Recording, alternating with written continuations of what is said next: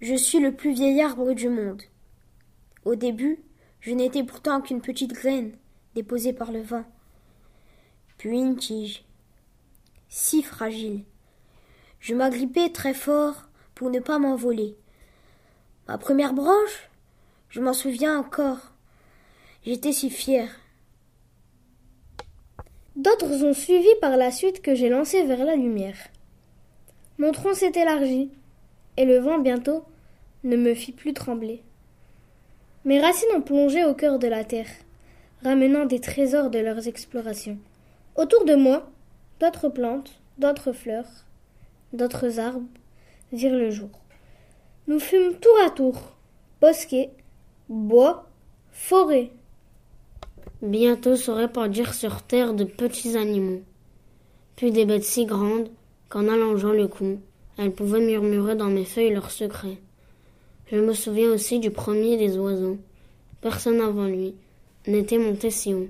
Sur ma branche, il s'était reposé, fatigué de voler.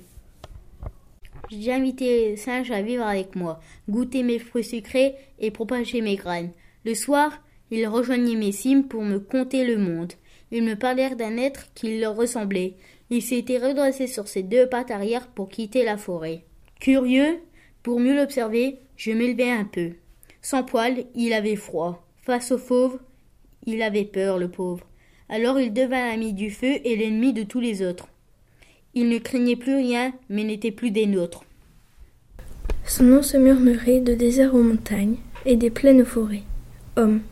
Comme les fourmis, qui m'ont pris pour abri, je le vis se grouper en immenses colonies.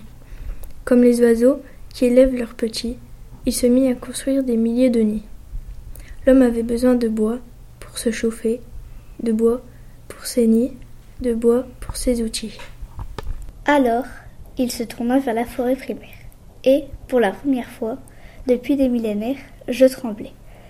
Moi, le grand Moabi, qui me cache, désormais courbé sous d'autres cimes pour qu'on ne me voie pas.